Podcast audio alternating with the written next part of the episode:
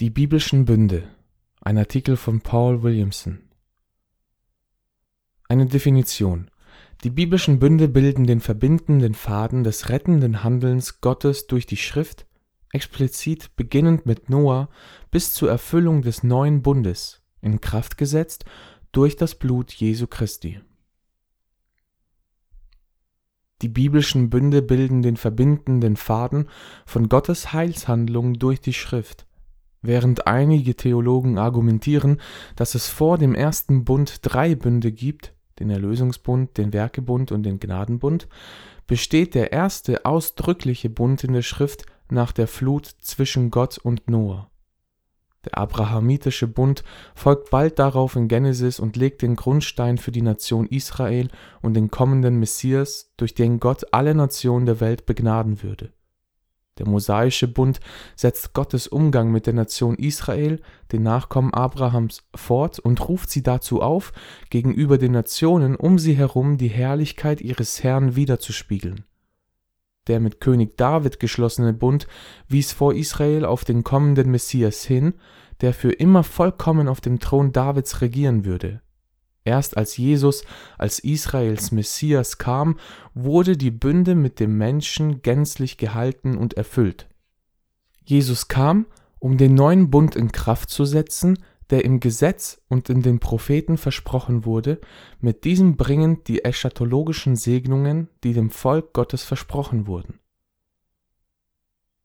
Die Bünde zwischen Gott und den Menschen bilden einen einheitlichen Faden in der Schrift von ihrer konzeptuellen Einführung in Genesis bis zu ihrer eschatologischen Erfüllung in der Offenbarung, obwohl Theologen hinsichtlich der genauen Anzahl und Art solcher göttlichen Bünde uneins sind, stellen nur wenige ihre theologische Bedeutung in Bezug auf die Erlösungsgeschichte in Frage.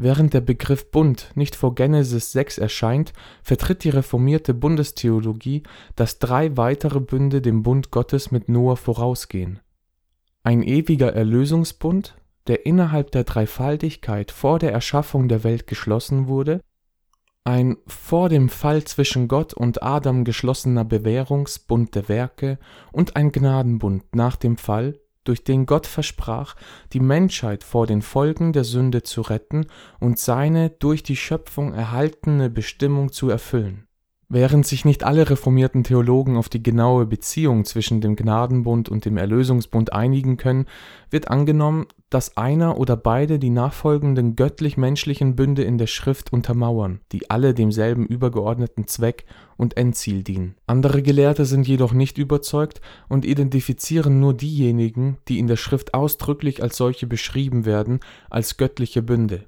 obwohl sie nicht leugnen, dass der dreieinige Gott die Errettung des Menschen vor der Erschaffung der Welt geplant hat oder dass Gott eine Beziehung zu Adam aufgebaut hat, die gegenseitige Verpflichtungen beinhaltete, oder dass Gottes Beziehungen zur Menschheit ein einziges kreatives und erlösendes Ziel ausdrücken, unterscheiden sie solche Ideen sorgfältig von dem Konzept eines Bundes eines, das zusätzliche Elemente wie einen vereidigten und oder erlassenen Eid beinhaltet. Im letzteren Sinne verstanden ist der erste göttliche menschliche Bund somit der in den Tagen Noahs geschlossene, der Gottes Eintreten für die Schöpfung nach der Flut bekräftigt. Zunächst einmal der Bund mit Noah und der ganzen Schöpfung dieser vor der Flut angekündigte universelle Bund wurde erst nach dem Abklingen der Sintflut geschlossen.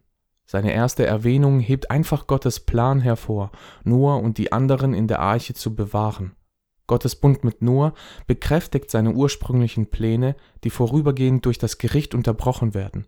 Eine Aufhebung der natürlichen Ordnung wird die Erfüllung des Schöpfungsmandats der Menschheit nie wieder unterbrechen Zusätzliche Anweisungen betonen insbesondere den Wert des menschlichen Lebens und unterstreichen den Hauptgrund für diesen Bund: das Leben auf der Erde ohne weitere göttliche Unterbrechung zu bewahren. Zumindest aus dem Geltungsbereich dieses Bundes geht implizit hervor, dass Gottes Erlösungsziel letztendlich die gesamte Schöpfung umfassen wird. Der Abrahamitische Bund die Verheißungen, die Gottes Bünde mit Abraham, Isaak und Jakob beinhalten, sind in Genesis 12, 1 bis 3 aufgezeichnet. Gott würde Abraham auf zwei Arten segnen. Erstens, er würde eine große Nation hervorbringen und seinen Namen groß machen, und zweitens, durch ihn würde Gott allen Völkern auf Erden Segen bringen. Bezeichnenderweise wird jede dieser Verheißungen später durch einen Bund ratifiziert. Erstens, die nationale Dimension der Verheißung Gottes steht im Mittelpunkt von Genesis 15, wo Gott einen Bund mit Abraham schließt. Zweitens, die internationale Dimension der Verheißung wird in Genesis 17 erwähnt, wo Gott einen ewigen Bund verkündet, als Bund der Beschneidung bezeichnet. Während viele es so sehen, dass letzteres den Bund in Genesis 15 einfach erweitert, deuten die unterschiedlichen Umstände und Schwerpunkte darauf hin, dass es sich tatsächlich um eine zweite Stufe in Gottes Bundeshandeln mit Abraham handelt. Der Bund in 1. Mose 15 bestätigt offiziell Gottes Versprechen, Abraham zu einer großen Nation zu machen. Das Hauptaugenmerk liegt darauf, wie Gott sein schöpferisches Ziel in Abrahams biologischen Spross verwirklichen wird, der später als Söhne Jakobs identifiziert wurde. Dies war jedoch nur die vorbereitende Phase in Gottes Erlösungsplan. Die zweite Stufe bezieht sich darauf, wie Abraham durch diese große Nation, die von ihm abstammt, allen Völkern auf Erden den Segen vermitteln würde. Das Hauptaugenmerk von Genesis 17 und 22. Auch wenn die Aussicht auf eine Nation nicht gänzlich fehlt, werden in Kapitel 17 Nationen, Könige und eine beständige göttlich-menschliche Beziehung zu Abrahams Samen betont. Bezeichnenderweise wird ein besonderer Schwerpunkt auf Isaak als denjenigen gelegt, durch den dieser Bund aufrechterhalten wird, wobei hervorgehoben wird, worum es bei der göttlichen Prüfung von Genesis 22 ging Dort erfüllte Abrahams gehorsamer Glaube die Forderungen von Genesis 17, Vers 1 und veranlasste Gott, die Verheißungen von Genesis 17 durch einen feierlichen Eid zu ratifizieren. So verstanden wurden zwei verschiedene Bünde zwischen Gott und Abraham geschlossen. Das erste garantierte Gottes Versprechen, Abraham zu einer großen Nation zu machen, während das zweite Versprechen Gottes bestätigte, alle Nationen durch Abraham und seinen Samen zu segnen der mosaische Bund. Gott schloss den mosaischen Bund unmittelbar nach der in 1. Mose 15 erwarteten Vorschau, der Emanzipation der Nachkommen Abrams von der Unterdrückung in einem fremden Land. Der Fokus am Sinai liegt weniger darauf, was Abrahams Nachkommen tun müssen, um das Land zu erben, als vielmehr darauf, wie sie sich im Land als auserwähltes Volk Gottes verhalten müssen. Um Gottes geschätzter Besitz Königreich der Priester und heilige Nation zu sein, muss Israel den Bund Gottes halten, indem er sich seinen Anforderungen unterwirft. Durch die Einhaltung dieser und der nachfolgenden Verpflichtungen des Bundes auf dem Sinai würde sich Israel offensichtlich von anderen Nationen unterscheiden und somit Gottes Weisheit und Größe gegenüber den umliegenden Völkern widerspiegeln. Auf diese Weise würden Abrahams Nachkommen nicht nur in die Fußstapfen ihres Vorfahren treten, sondern auch die Erfüllung der Verheißungen Gottes ermöglichen. (Genesis 18, Vers 19). So muss Israel wie Abraham vor Gott wandeln und tadellos sein (Genesis 17, Vers 1). Andernfalls würde der Grund für die Existenz Israels untergraben, eine Lehre, die der Vorfall des goldenen Kalbes so anschaulich darstellt obwohl Gott den Bund wiederhergestellt hat, war dieser eher ein Akt der Gnade als der Gerechtigkeit. Darüber hinaus hat die erneute Erfüllung derselben Bundesverpflichtungen am Ende dieses Vorfalls gezeigt, dass sich die Verantwortung Israels nicht geändert hat. Indem Israel Gottes Heiligkeit widerspiegelt, würde es wahre Gottesherrschaft demonstrieren und somit als Zeuge Gottes für eine beobachtende Welt dienen. Da die menschliche Rebellion drohte, Gottes letztendliches Ziel zu gefährden, das heißt alle Nationen durch Abrahams Samen zu segnen, umfasste der mosaische Bund auch die Mittel, mit denen die göttlich-menschliche Beziehung zwischen Jahwe und Israel aufrechterhalten werden konnte. Insbesondere durch den Opferdienst am Versöhnungstag würde Israel rituell für die Sünde büßen und symbolisch Gottes Vergebung ausdrücken so wie der noahitische Bund die Erhaltung des menschlichen Lebens auf Erden garantierte, garantierte der mosaische Bund die Erhaltung Israels, Abrahams großer Nation, im Land. Dies war entscheidend für die nächste Stufe bei der Erfüllung der Verheißungen Gottes, die Schaffung einer königlichen Linie, durch welche Abrahams endgültiger Samen und Bundeserbe schließlich kommen würde Der Davidische Bund Nach dem Sinai kommt die nächste große Entwicklung mit Nathans Orakel für David. David beabsichtigt, ein Haus, das heißt einen Tempel, für Gott zu bauen. Aber Gott verspricht ein Haus, das heißt eine Dynastie für David zu bauen.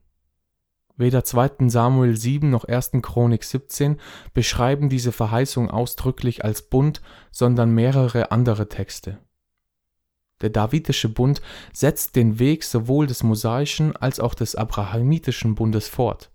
Gottes Pläne für David und Israel sind klar miteinander verflochten. Darüber hinaus verbinden bedeutende Parallelen David mit Abraham. Gott verspricht beiden einen großen Namen.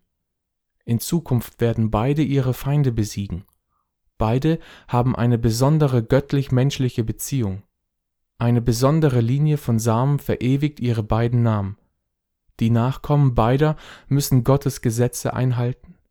Die Nachkommen beider würden über ihr Heimatland hinaus Segen verbreiten. Der Davidische Bund identifiziert somit genauer den versprochenen Samen, der den weltweiten Segen vermitteln wird. Er wird ein königlicher Nachkomme Abrahams über David sein. Daher führt dieser Bund eine subtile, aber signifikante Verschiebung des Fokus ein. Nachdem die große Nation, die Abraham versprochen wurde, nun fest etabliert ist, zielt die Aufmerksamkeit auf seine königlichen Nachkommen.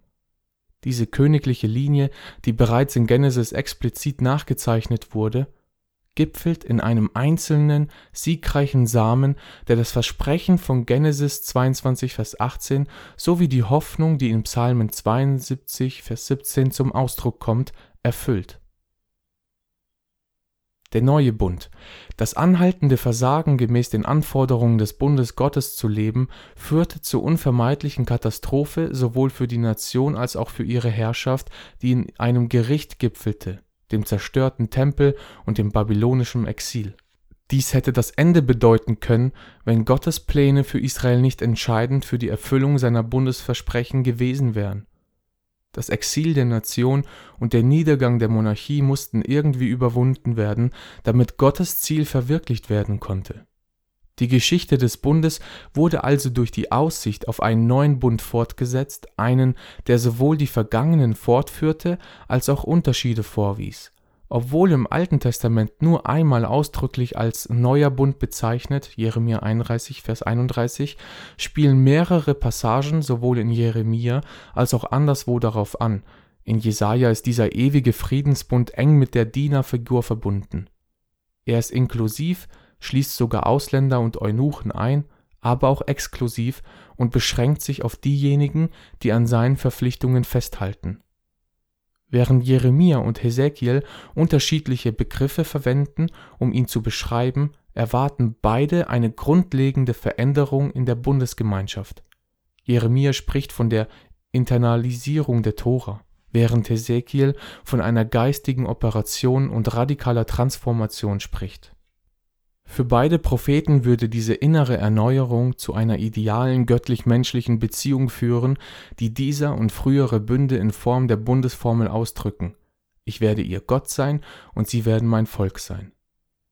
In diesem neuen Bund erreichen alle Hoffnungen und Erwartungen früherer Bünde ihre höchste Erfüllung und in ihren eschatologischen Ausdruck es ist daher nicht überraschend, dass das Neue Testament erklärt, dass alle Verheißungen des Bundes Gottes in und durch Jesus als lang erwarteten davidischen Messias verwirklicht werden.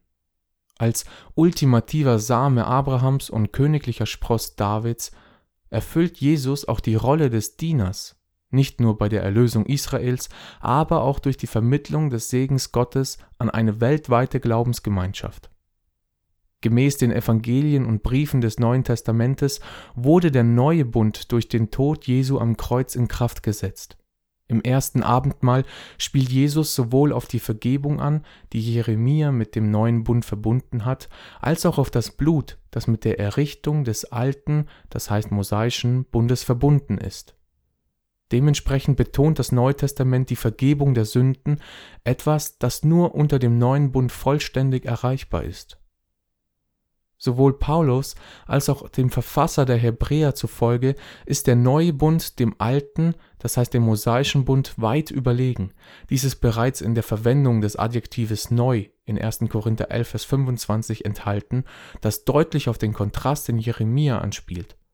Paulus wird jedoch in 2. Korinther 3 in den Versen 1 bis 18 noch deutlicher, wo er den neuen und den alten Bund ausdrücklich gegenüberstellt und die enorme Unterlegenheit des alten im Vergleich zu den überragenden Herrlichkeit und Beständigkeit des neuen Bundes hervorhebt. Ein ähnlicher Vergleich ergibt sich auch aus seinem figürlichen Kontrast zwischen Hagar und Sarah in Galater 4 in den Versen 21 bis 31. Analoge Schlussfolgerungen zieht auch der Autor des Hebräerbriefs Nachdem der Verfasser die Überlegenheit des neuen Bundes in Kapitel 7, Vers 22 festgestellt hat, erläutert er seinen Standpunkt durch einen ausführlichen Kommentar zu Jeremia 31 zu den Versen 31 bis 34, der eine literarische Klammer um einen Großteil des Arguments in Hebräer 8 bis 10 bildet. Jesus übt nicht nur ein dauerhaftes, vollkommenes und himmlisches Priestertum aus, sondern der Bund, dessen Vermittler er ist, beruht auf besseren Verheißungen erklärt in Form einer ewigen Erlösung und eines ewigen Erbes, gesichert durch das Blut Christi, später beschrieben als das Blut des ewigen Bundes. Wie bei Paulus besteht der Kontrast also nicht zwischen etwas Schlechtem und etwas Gutem, sondern zwischen etwas Gutem, aber zeitlichem, und etwas Besserem, weil ewigem. Während diese Realitäten des neuen Bundes in vielerlei Hinsicht bereits vorhanden sind, ist es dennoch wahr, dass das Beste noch kommen wird. So wie die Hoffnungen Israels auf die Wiederherstellung nach dem babylonischen Exil bei der Rückführung nicht erschöpft waren, wurden sie auch beim ersten Kommen ihres Messias nicht vollständig verwirklicht während in Jesus, dem verheißenen Samen Abrahams, dem erwarteten Propheten wie Mose, dem größeren Sohn von König David und dem Mittler des neuen Bundes, Gottes Bundesversprechen für Israel und die Nationen verwirklicht worden sind, wartet der endgültige Ausdruck von Gottes schöpferischem und erlösendem Ziel auf die Erfüllung in der eschatologischen Realität der neuen Schöpfung. Nur dann wird die in der Bundesformel zum Ausdruck gebrachte Hoffnung am vollständigsten erfahren. Denn der Thron Gottes und des Lammes wird in der Stadt sein, und seine Diener werden ihm dienen, und sie werden regieren immer und ewig.